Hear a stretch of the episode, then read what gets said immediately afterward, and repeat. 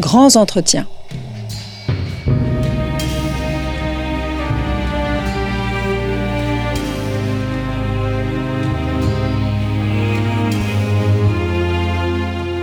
On retrouve Marie-Cohen Carichon. Chers amis, bonjour à tous et bienvenue sur Storia Voce, le podcast d'histoire et civilisation. Je commence par une citation littéraire. Dans son roman, qui a d'ailleurs été euh, primé, récompensé par le prix Goncourt, Les Racines du ciel, Romain Gary voit dans la consommation de la viande un instinct vital plus puissant encore que l'instinct sexuel, je le cite, besoin de viande, le besoin ancestral de viande de l'homme africain et de l'homme tout court c'était un rêve, une nostalgie, une aspiration de tous les instants, un cri physiologique de l'organisme plus puissant que l'instinct sexuel. La viande, c'était l'aspiration la plus ancienne, la plus réelle, la plus universelle de l'humanité. Alors si de nos jours, bien sûr, les pays occidentaux euh, tendent vers une alimentation moins carnée, et ce d'ailleurs pour diverses raisons, on invoque des raisons sanitaires, des raisons écologiques, des raisons économiques, mais également des raisons idéologiques, philosophiques et religieuses. Mais qu'en était-il des sociétés qui nous ont précédés dans le temps? Est-ce que la viande a toujours été un aliment euh, un petit peu à part? Est-ce un élément de distinction sociale? Sa consommation euh, résulte-t-elle d'un besoin vital, comme le décrit euh, Romain Gary? Et puis pour répondre à toutes nos questions, j'ai la joie de recevoir aujourd'hui Florent Kellier. Bonjour. Bonjour. Alors vous avez dirigé une histoire de l'alimentation chez Belin, donc dans cette collection, cette très belle collection euh, qui a pour but de faire un petit peu le, point sur les connaissances qu'on a sur tel ou tel sujet et qui est très illustré, ce qui est très agréable, ce qui peut à la fois servir aux étudiants mais également au grand public. et vraiment on a, on a une, une abondance de cartes, d'illustrations qui rendent la lecture très agréable. Donc ce livre vient de sortir aux éditions Belin et puis vous, vous êtes donc professeur d'histoire moderne à l'université d'Angers. Vous êtes spécialisé dans l'histoire des cultures et de l'alimentation. Et aujourd'hui, on va pas parler de toute l'alimentation, mais on, va parler, vous l'avez bien compris, chers amis, de euh, la consommation de la viande. Et ce podcast euh, est enregistré dans le cadre de l'apparition du numéro 89 du magazine Histoire et Civilisation, dont le dossier porte le titre suivant Comment la nourriture a-t-elle révolutionné l'histoire humaine? Une première question, euh, Florent Kellier, est-ce que Romain Gary a raison? Est-ce que le besoin de viande est un cri physiologique et un instinct vital? Dans la très très longue histoire de l'alimentation, la viande a joué un rôle essentiel. Il y a un véritable désir de viande. C'est quelque chose que l'on peut voir dès le paléolithique. Hein. si on parle de régime paléolithique, un point caractéristique de, ce régime serait le goût pour le gras, pour la viande grasse, hein, d'une société qui est fondamentalement lipophile, hein, qui rêve de manger de la, viande et de la viande bien grasse. Et ça, c'est un élément qui va euh, perdurer jusque dans les années 1970 hein, pour euh, l'Occident. Donc là, on est vraiment sur du temps long, de la très très longue durée. Et, la viande a été un, marqueur social, un marqueur de, de, puissance euh, qui permet de comprendre réellement ce qu'est une culture de l'alimentation. En fait, la viande est peut-être plus qu'un autre aliment, c'est vraiment un élément d'histoire qui peut nous expliquer à comprendre l'histoire politique, l'histoire religieuse, l'histoire sociale d'un pays et d'une civilisation.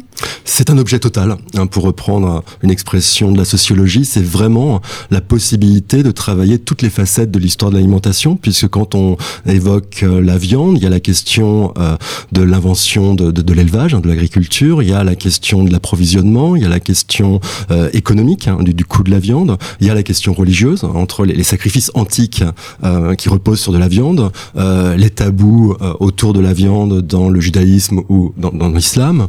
c'est aussi une question liée à la diététique, euh, à la santé. Pendant très très longtemps, la viande a été perçue comme un aliment sain.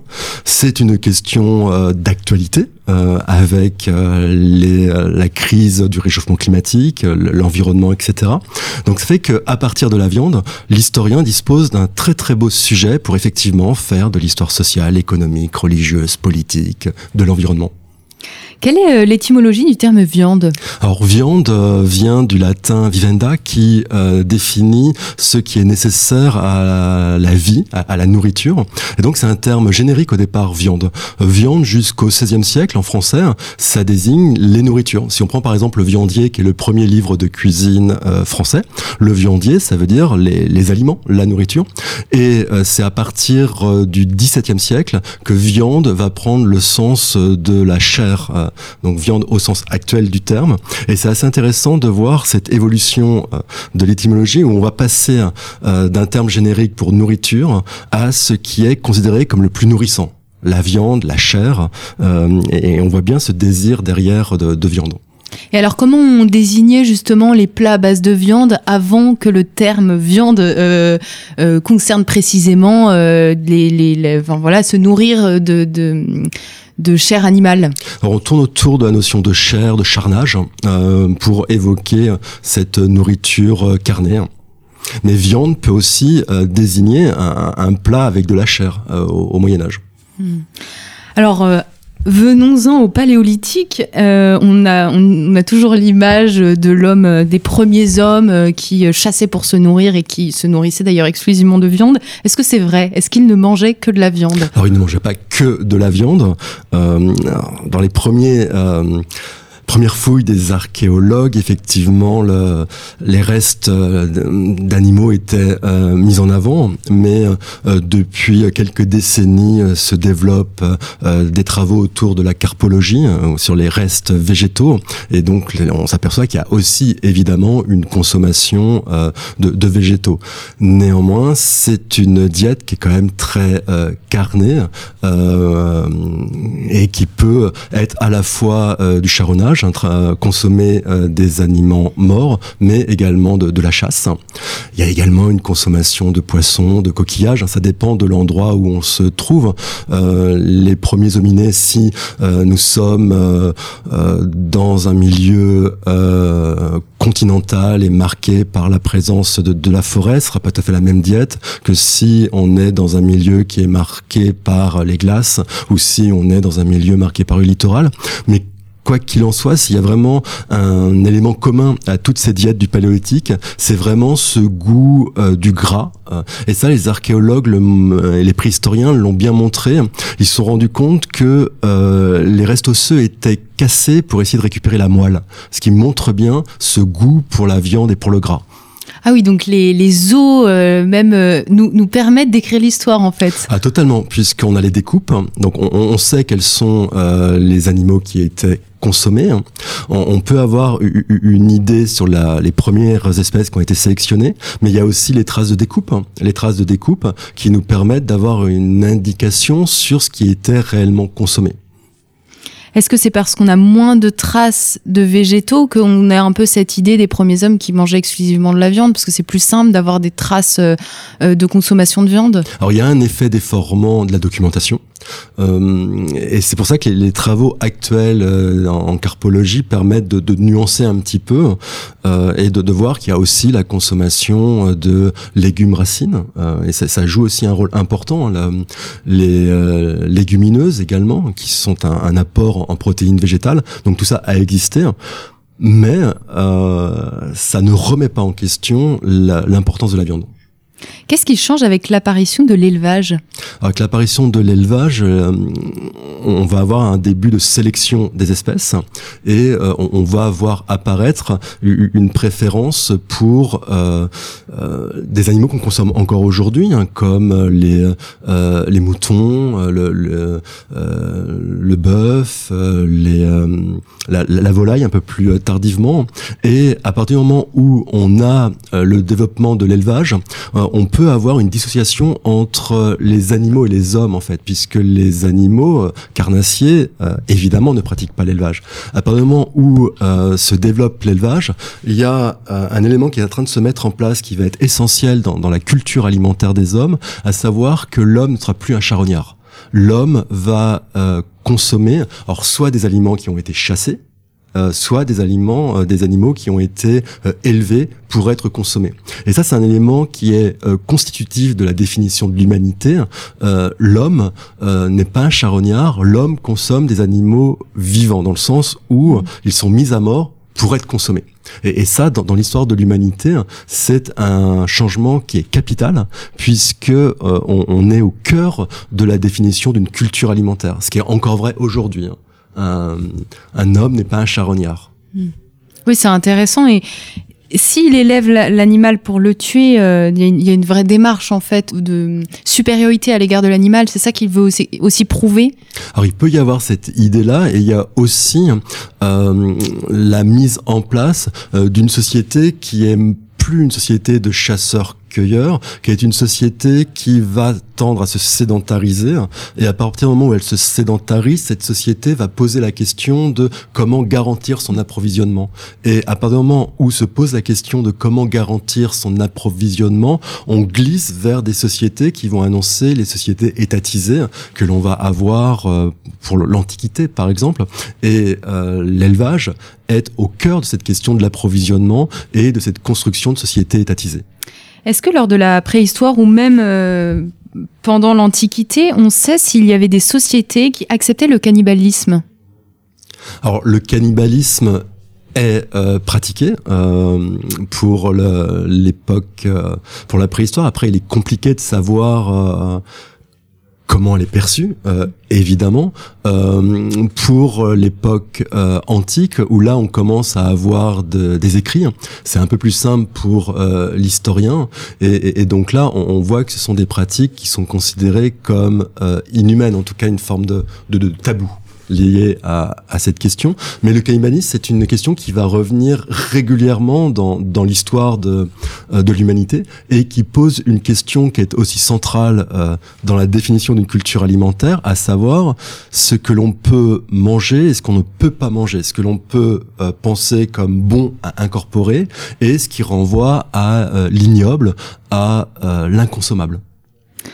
Globalement, est-ce que pendant euh, les périodes antiques, euh, la viande a une place particulière en lien avec le sacré, avec le divin? Alors pendant l'Antiquité, effectivement, les viandes vont être associées aux sacrifices. les sacrifices aux dieux euh, sont des sacrifices d'animaux, ce qui montre bien le, statut particulier de l'animal dans ces cultures alimentaires, quand bien même pour une grande partie de la population, l'alimentation quotidienne est plutôt frugale et végétale.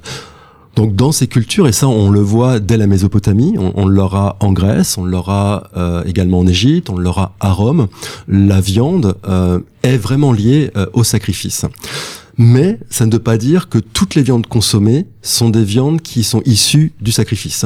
C'est une idée qui avait été euh, développée euh, avec un livre important en 1979 qui est la, la cuisine du sacrifice euh, en pays grec euh, de d'Étienne et Vernon, euh, qui est un, un, livre majeur qui est vraiment marqué par l'anthropologie historique et euh, qui développait le lien entre la consommation de viande et le sacrifice. Et ce livre a donné naissance à une légende, à une erreur historique, qui est que en Grèce comme à Rome, seuls les animaux sacrifiés seraient consommés par les hommes, euh, ce qui est faux en réalité. C'est très bien montré euh, dans les chapitres de l'histoire de l'alimentation rédigés par Jean-Manuel Rubineau euh, pour l'époque grecque, où il évoque notamment la consommation du petit gibier la consommation du petit gibier, qui est une consommation qui est avérée par d'autres sources, et le petit gibier sauvage n'est pas sacrifié.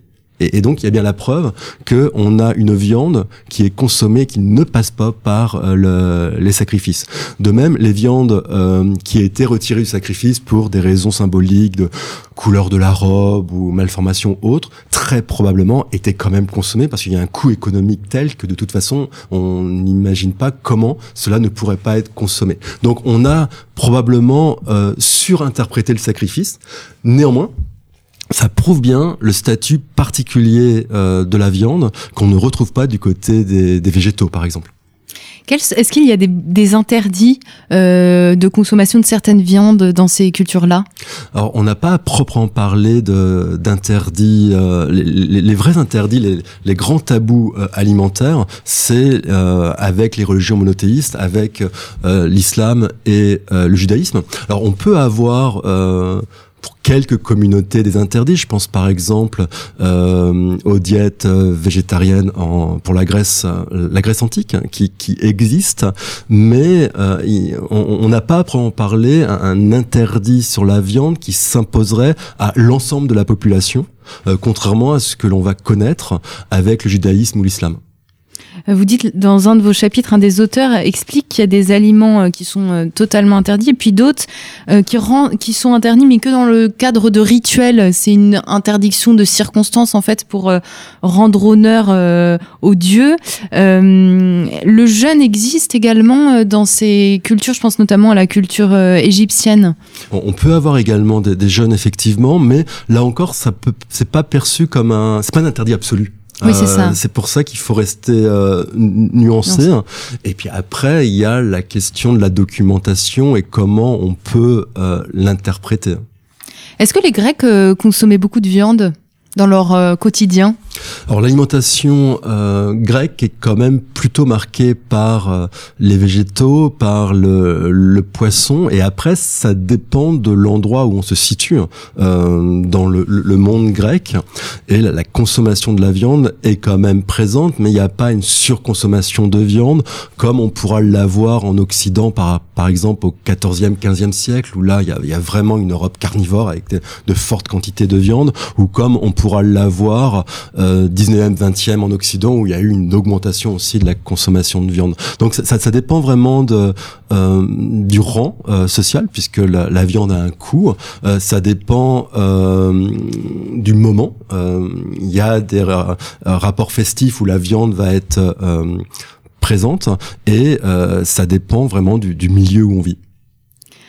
Est-ce que si on regarde la consommation euh, des hommes euh, durant la préhistoire ou même durant l'Antiquité, est-ce que vous avez, euh, vous et vos collègues historiens, décelé une différence de consommation de viande entre les hommes et les femmes, une, différence de consommation qui serait voulue et décidée par les hommes en l'occurrence ou par la société? Alors pour la préhistoire, c'est compliqué à développer.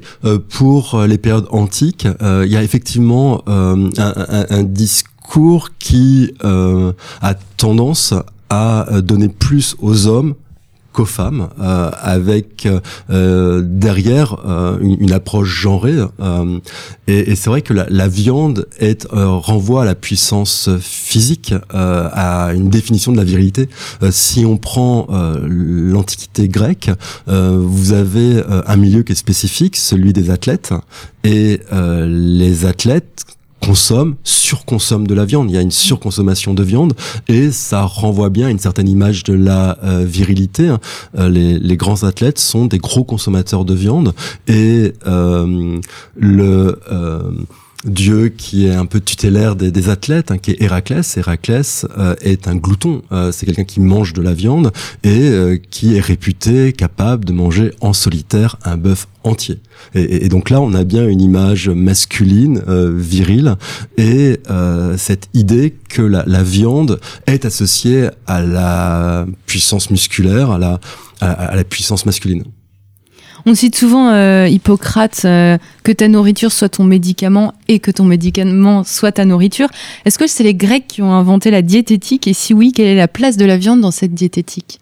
Alors, il y a effectivement chez les Grecs un, discours diététique qui va euh, perdurer, hein, puisqu'on va le retrouver euh, à Rome, on va le retrouver pendant les dix siècles du Moyen Âge, et il va se maintenir en gros jusqu'au XVIIe siècle. Après, euh, cette théorie va commencer à être remise en question.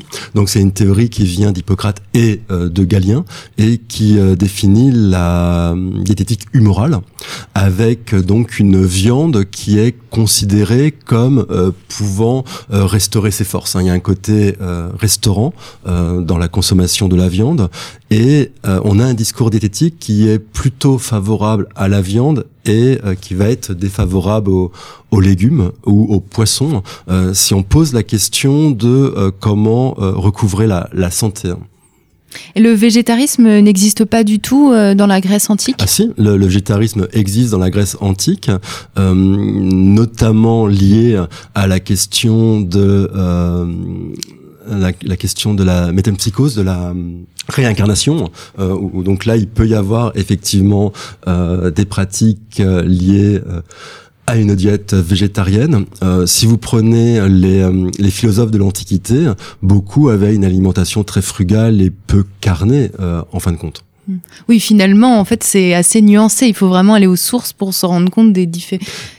Comme aujourd'hui, en fait, tout le monde ne consomme pas exactement la même chose. Exactement. Il y a, après, il y a aussi un problème de d'accès aux sources et de de l'importance du, du, corpus qui permet de, de travailler ces questions-là. Qu'est-ce qui change avec euh, l'arrivée du christianisme? Est-ce qu'il y a quelque chose qui change dans cette consommation de viande? Alors avec le christianisme, euh, il y a la notion du péché qui va euh, se développer, donc c'est ce qui est assez nouveau, avec la possibilité d'avoir un discours culpabilisant concernant la, consommation. Et l'Église va développer une alternance de jours, euh, jour gras, jour maigre, euh, qui va se mettre en place en Occident entre le 3e et le 5e siècle et qui va marquer euh, fortement la culture alimentaire du monde chrétien. dans le, christianisme, il n'y a pas d'interdit absolu.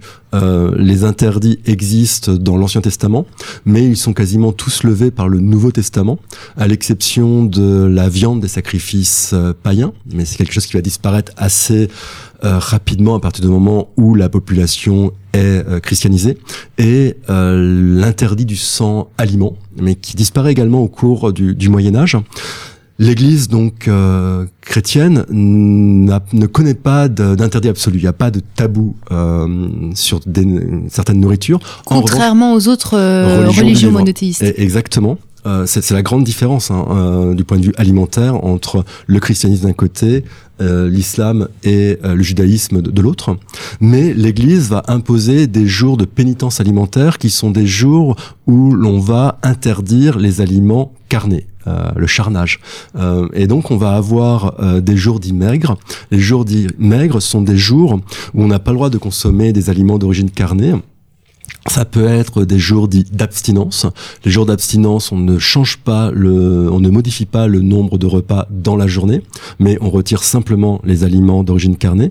Mais ça peut être également des jours de jeûne. Et les jours de jeûne, euh, on n'a plus qu'un seul repas euh, de conserver. On interdit de nouveau euh, les aliments carnés et éventuellement le soir on peut avoir une collation qui est en théorie frugale. Ce qui veut dire concrètement que euh, vous avez à peu près 150 euh, jours dans l'année euh, où vous ne pouvez pas manger de la viande. Ce qui veut dire concrètement que l'Église a renforcé le statut de la viande, euh, puisque ça veut dire concrètement que pour faire pénitence, pour affaiblir son corps, on supprime la viande. Donc ça veut dire que la viande est un aliment de puissant, est un aliment de puissance sociale, mais également physique. Et en plus, la viande est considérée comme un aliment échauffant. Euh, dans la citation que vous avez donnée de, Gary dès le départ, vous avez fait le lien avec la sexualité, avec le, désir charnel, le désir sexuel. La viande est associée au désir sexuel, puisque la viande est considérée comme un aliment échauffant. Et donc quand on parle d'abstinence dans l'Église, c'est une abstinence de chair, mais dans les deux sens, c'est-à-dire c'est une abstinence de la viande, mais également euh, sexuelle. Hmm. Ce qui montre bien le statut particulier de la viande. Et euh, dans ces interdits concernant euh, la viande, il existe des dispenses, il existe des personnes qui vont être exemptées de suivre ces dispenses, de suivre cet interdit de la viande. Et ça va être notamment le cas des enfants c'est le cas des femmes enceintes, c'est le cas des femmes qui allaitent les enfants, euh, c'est le cas également des personnes âgées. Donc vous voyez, il y a quand même une catégorie de la population assez nombreuse qui peut échapper euh, au maigre, et cela c'est pour des raisons médicales. Et on retrouve donc euh, cette diététique antique qu'on a également pour l'époque médiévale et moderne, qui valorise la viande pour recouvrer la santé. Ah, donc le jeûne et l'abstinence, ils vont finalement euh, avoir cours en Occident au moins jusqu'au 19e, 20e siècle. Alors, ça dépend euh, dans quel pays. Euh, il y a quand même un, recul de la pratique religieuse au 19e. Donc jusqu'au 18e sont des règles qui existent dans le monde catholique. Au XVIe siècle, avec le développement de la réforme euh, protestante, euh, ces interdits sont remis en question. Euh, le protestantisme ne reconnaît pas l'alternance maigre-gras. Pour le protestantisme, c'est vraiment lié à de la superstition papiste. c'est une foi superficielle de croire que son alimentation pourrait comme ça jouer sur sa foi. Donc c'est remis en question. Le carême est remis en question par les protestants parce que le carême n'existe pas euh, dans la Bible, n'est pas indiqué dans la Bible. Donc du côté protestant, dans le monde protestant, dès le 16e, on n'a plus cette alternance maigre-gras. Euh, ça se maintient dans, le monde catholique. Et euh, si on est par exemple du côté allemand, au sud de l'Allemagne, c'est quelque chose que l'on va voir se maintenir jusqu'au 19e siècle et qui est remise en question quand même au, au 20e siècle. Et si on, on regarde du côté orthodoxe, là c'est quelque chose qui peut se maintenir jusque tard en avant dans le 20e siècle. Revenons, euh, aux Gaulois, enfin allons euh, voir ce qui se passe du côté des Gaulois. Euh, que consomment-ils et qu'est-ce qui change avec l'arrivée des Vikings? Alors concernant les, Gaulois, donc une alimentation très très carnée, le porc évidemment, éventuellement le sanglier d'Astérix, même si c'est pas la base de leur alimentation. C'est un mythe que vous détruisez? C'est un il peut y avoir consommation euh, de sangliers, mais c'est pas la base de leur alimentation. C'est une alimentation qui repose essentiellement sur l'élevage, donc plutôt le porc. Euh, c'est euh, les Gaulois pouvaient consommer du chien. Hein, ce qui peut nous nous surprendre aujourd'hui puisque c'est une chair qui est inconsommable en tout cas pour les occidentaux. Les Gaulois consommaient de la viande de cheval, euh, donc là c'est un élément euh, aussi euh, à prendre en compte euh, dans une euh, diète un peu spécifique parce que le cheval n'est pas consommé par les sociétés euh, méditerranéennes. C'est pas une, viande qui est consommée à Rome ou euh, en Grèce. C'est une viande qui a été consommée par les les, les Gaulois et qui globalement va être considérée comme inconsommable à partir du Moyen Âge central. La viande de cheval, l'hypophagie, c'est quelque chose qui va disparaître entre le 7e, 8e siècle et le 12e siècle hein, en Occident et qui ne va réapparaître réellement qu'au 19e siècle. Hein, la consommation autorisée de, euh, du cheval, c'est une viande qui ne sera consommée au Moyen Âge ou à l'époque moderne que si on a... Euh, on est en période de disette, hein, en période de disette, euh, siège d'une ville. Là, on peut consommer de la viande de cheval, mais avec l'idée d'une régression, d'une régression, et qu'on est vraiment dans une situation de pénurie. On peut pas faire autrement. Donc après sur l'arrivée euh, euh, d'autres euh, civilisations en Occident dans le monde gallo-romain, ces civilisations vont mettre en avant l'importance de la viande, l'importance de la viande comme marqueur social.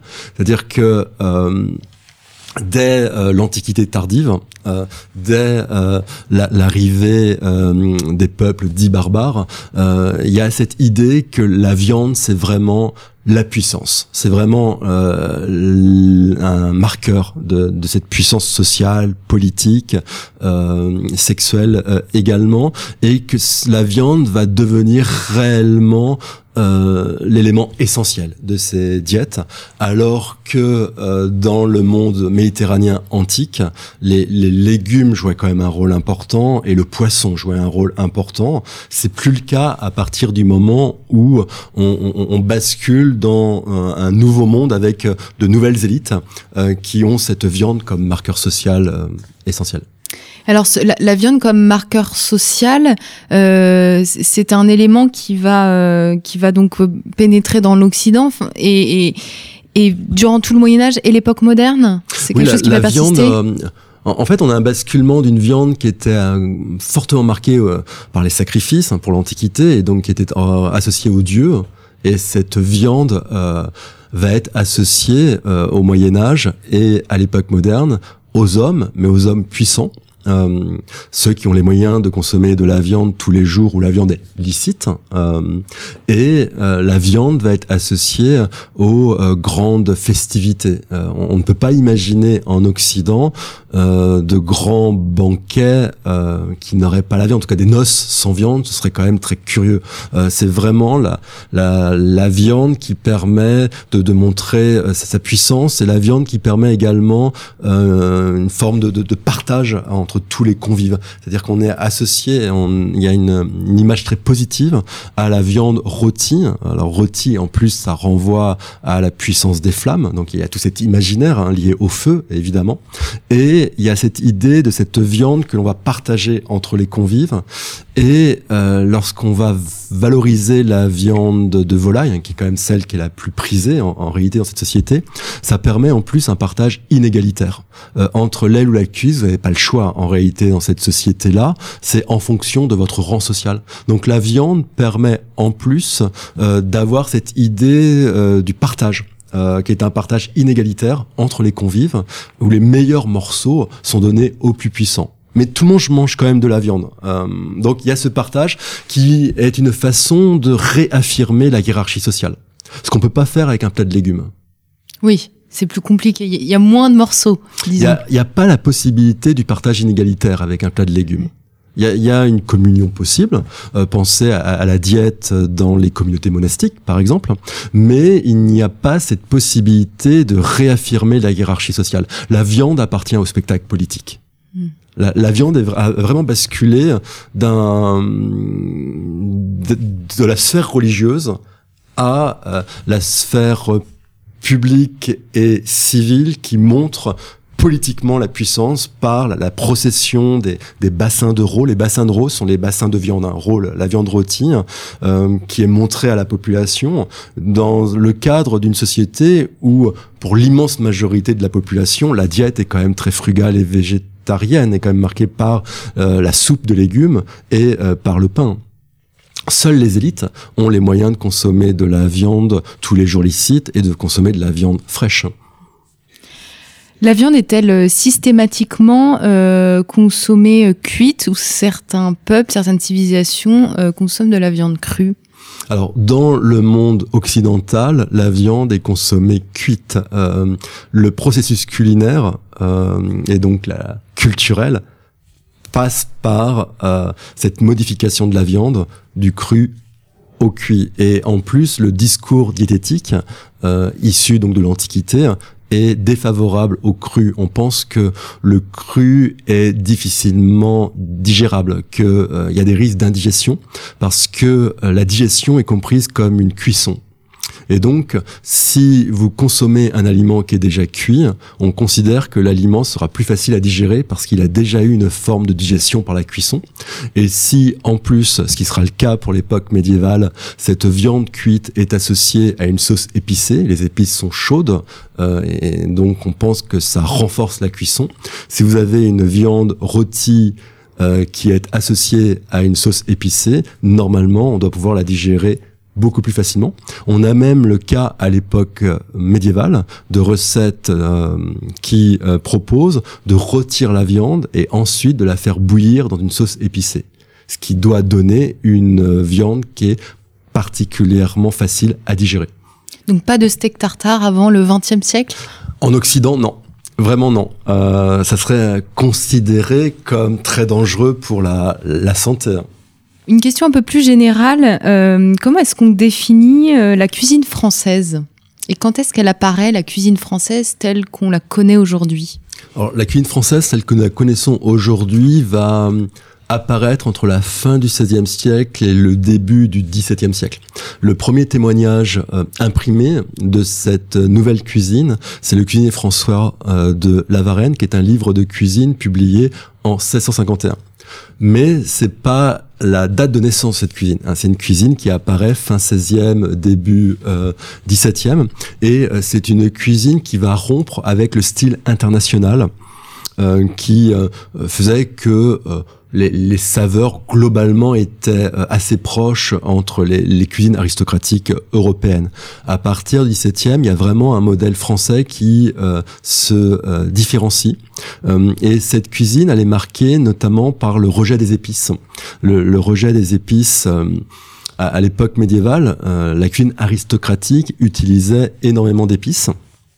Pour des raisons euh, à la fois euh, symboliques euh, et religieuses. Les épices étaient supposées venir de l'Orient, de venir du paradis terrestre ou à proximité du paradis terrestre, pour des raisons de dépenses ostentatoires. Hein, les épices coûtent cher. En revanche, absolument pas pour des raisons d'ordre euh, pour pallier la prétendue mauvaise qualité des viandes, contrairement à une légende qui a eu la vie dure où on, voulait à tout prix que euh, les élites de l'époque médiévale consommaient des viandes dans un état de putréfaction avancé et donc il fallait masquer le goût de cette viande par les épices, ce qui est totalement faux. Euh, en réalité, à l'époque médiévale et moderne, on mange les viandes beaucoup plus chaudes qu'aujourd'hui, c'est-à-dire que on, on abat la viande et on consomme la viande tout de suite. on, on, ne fait pas maturer la viande. Donc première rupture pour la cuisine française du XVIIe, ce recul des épices, euh, à la fois dans la gamme et dans les quantités. Et euh, ces épices vont être remplacées par euh, des aromates qui poussent dans les, les potagers français, notamment le persil, etc. Et le fond aromatique de cette cuisine va être ce que les cuisiniers du grand siècle appellent le paquet. le paquet, c'est ce que nous appelons aujourd'hui le bouquet garni, qui est vraiment le fond aromatique de cette cuisine. C'est une cuisine qui va être marquée par le beurre, hein, qui est vraiment une signature gastronomique de la, cuisine française, le, beurre. Donc on, retrouve un produit d'origine carnée hein, qui est vraiment essentiel, le beurre, et qui a l'originalité en plus d'être une euh, graisse qui à l'origine était très connotée euh, liée à la paysannerie euh, et qui va être associée aux élites par la cuisine française. Vous avez euh, également euh, la réduction de l'acidité. C'est une cuisine qui est nettement moins acide que pouvait l'être la cuisine de l'époque euh, médiévale. Et c'est une cuisine qui va mettre en place également une, une pré-cuisine. Une, une pré-cuisine, ce qu'on appelle aujourd'hui la mise en place, à savoir la réalisation de bouillons, euh, de courbouillons, de fumée, euh, ça peut être des bouillons de, de, viande par exemple, euh, qui sont nécessaires pour réaliser les aliments qui seront ensuite servis à la table des, des, convives. Et c'est dès l'époque moderne que l'on met en place les premières tablettes, telles qu'on peut utiliser aujourd'hui des bouillons cubes, par exemple. C'est quelque chose que l'on voit apparaître au XVIIe, XVIIIe siècle pour réaliser cette cuisine.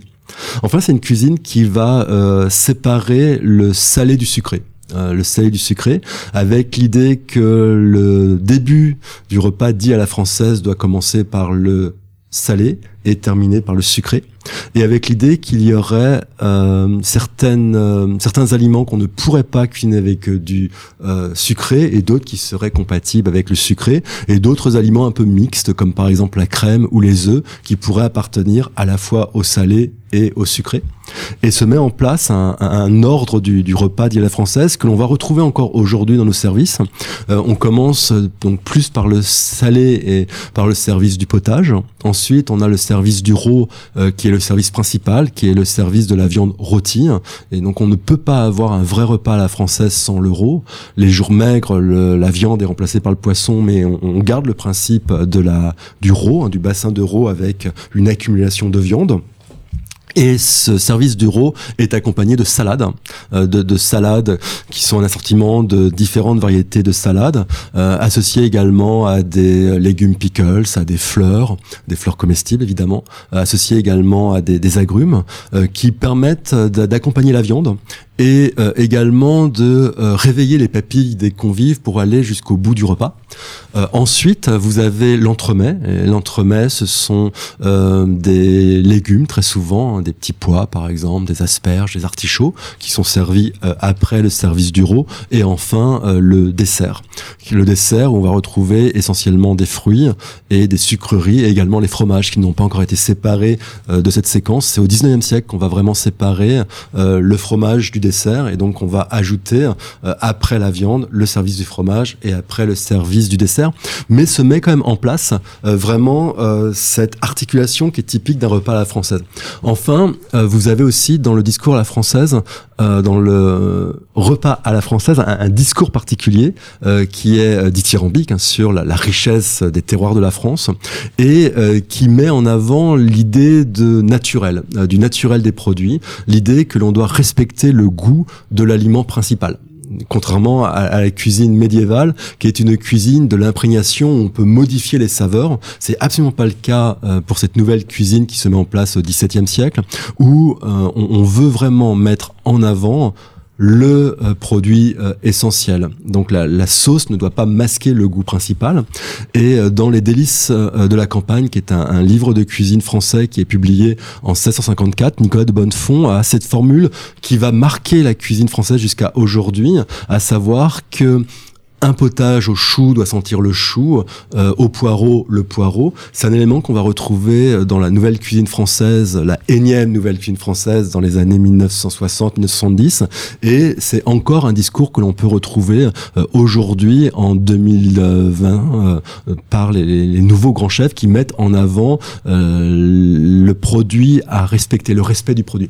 Ce qui veut dire concrètement que la cuisine française, c'est à la fois des saveurs, des techniques et un discours. C'est les trois en même temps. Euh, et euh, aujourd'hui, si on peut encore parler de cette cuisine française, c'est qu'on a conservé ces règles concernant les saveurs, ce qu'on peut faire ou ne pas faire, les techniques, la pré-cuisine et euh, le discours, parce que l'alimentation, et ça c'est un point qui est vraiment essentiel, quel que soit l'aliment, que ce soit la viande ou, ou d'autres aliments, l'alimentation c'est pas que des nutriments, ce n'est pas que des aliments que l'on va incorporer, c'est un imaginaire. Euh, et à chaque fois que l'on mange, on accepte d'incorporer un corps étranger.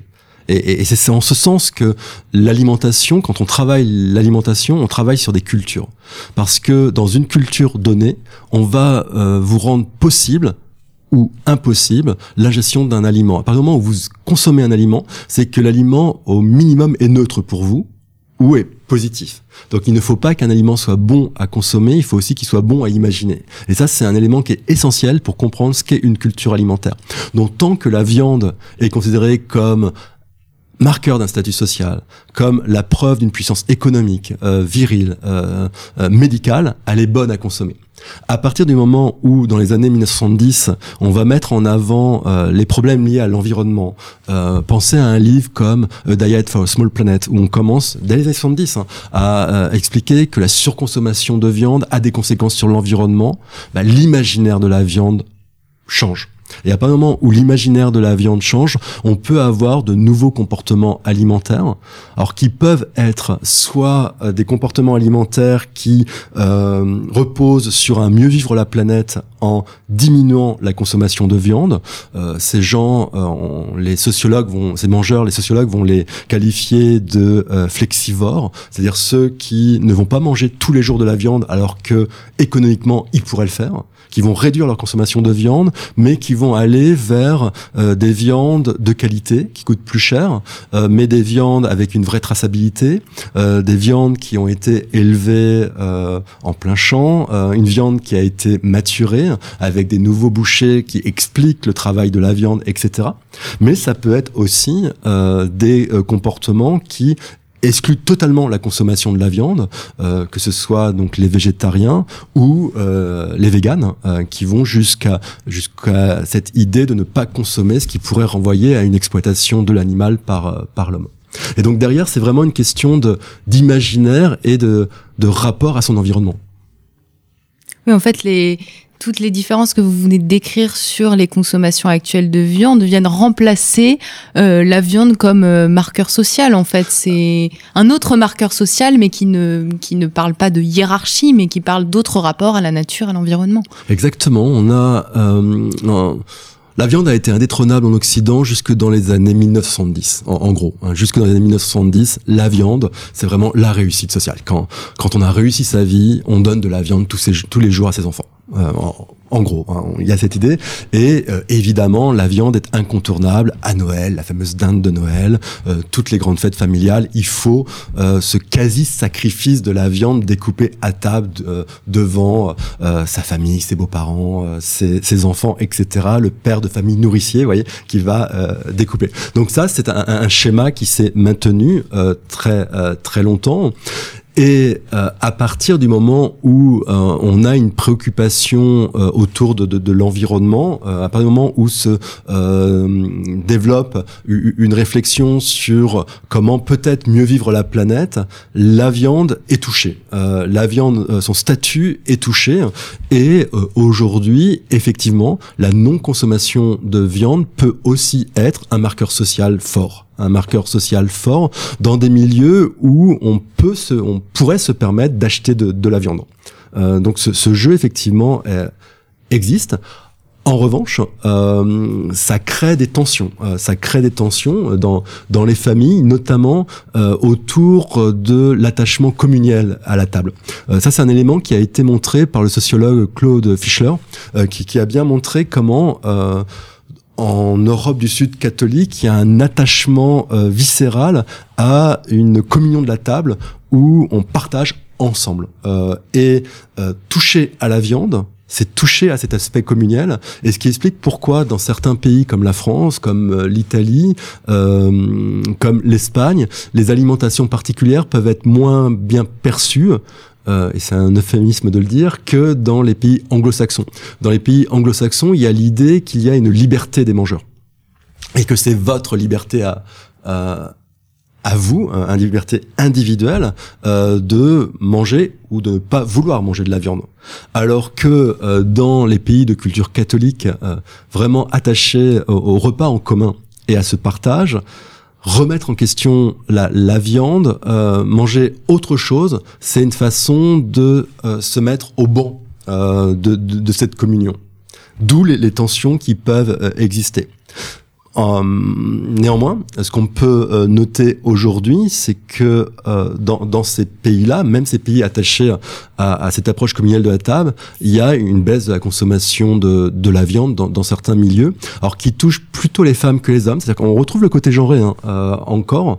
il y a quand même cette idée que ce sont des, des, habitudes qui sont plus féminines que masculines. On, on, a eu une controverse récemment sur les hommes et le barbecue, par exemple, mais qui, qui renvoie aussi à une réalité sociologique. Hein, la, cuisine en, plein air, le feu, euh, le steak, qui renvoie à des attributs de, de, la virilité, alors qui renvoie à une histoire des représentations. Hein. Et évidemment, euh, ce serait caricatural de dire que tous les hommes sont des euh, carnivores, mangent de la viande, et que toutes les femmes seraient adeptes d'une alimentation euh, plus frugale et marquée par euh, les euh, préoccupations liées à l'alimentation végétarienne mais il euh, y a quand même euh, un, un, dimorphisme. On, on voit qu'il y a quand même euh, des habitudes féminines et masculines un petit peu différentes concernant, concernant la consommation de la viande et euh, concernant également les portions qu'on peut donner, pour revenir à une question que vous aviez posée pour l'Antiquité, mais qui est aussi vrai euh, aujourd'hui. Dans, dans, dans, certains milieux où où il y a une difficulté économique, la viande va être quand même réservée aux pères de famille et aux garçons. L'idée reste quand même d'une approche genrée de la viande. En plus, si on a une viande rouge, il y a la référence au sang.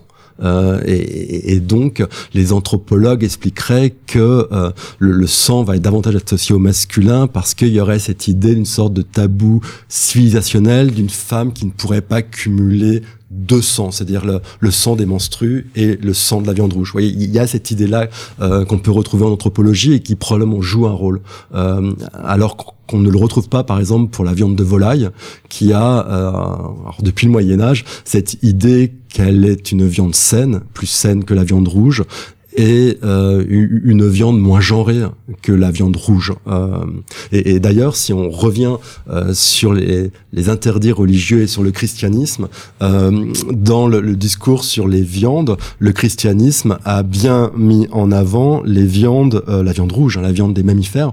Le, la volaille a toujours été, a toujours eu un statut ambigu. Euh, est-ce que la volaille est de la viande ou pas? Dans le récit de la Genèse, la les, les, volailles ont été créées le, le même jour que les poissons. Mmh. Euh, la, les mammifères sont créés un autre jour. Donc il y a ce statut un petit peu euh, particulier. Si on prend par exemple la, la règle de Saint Benoît, hein, dans la règle de Saint Benoît, la viande qui est interdite, c'est la viande des mammifères, mmh. pas la viande de, de la volaille. D'où euh, dans la, la, catégorie viande, un statut particulier qui est celui des volailles. Et, d'ailleurs, la, baisse de la consommation actuelle de viande dans, en Occident concerne essentiellement la viande rouge. Mm. La viande rouge et les abats, mais pas, mais peu la volaille. la volaille se maintient mieux. Merci beaucoup, euh, Florent Kellier. Ça a été un plaisir. Merci d'avoir répondu à, toutes nos questions sur euh, la consommation de la viande. Alors évidemment, on n'a pas pu parler de tout et on n'a pas pu parler évidemment de toute l'alimentation. Mais si ça vous intéresse, chers auditeurs, je vous invite vraiment à parcourir, à vous procurer cette histoire de l'alimentation de la préhistoire à nos jours. C'est ambitieux, mais c'est très bien écrit et euh, donc avec il y a une contribution plurielle de, de plusieurs universitaires, de plusieurs historiens qui sont des spécialistes dans leur domaine. Et puis c'est très bien illustré et c'est vraiment très agréable euh, de pouvoir voir aussi comment ces viandes étaient représentées. Euh, des débuts de l'humanité à nos jours. Je vous remercie pour votre écoute et pour votre fidélité et je vous dis à très bientôt pour un nouveau numéro de nos grands entretiens.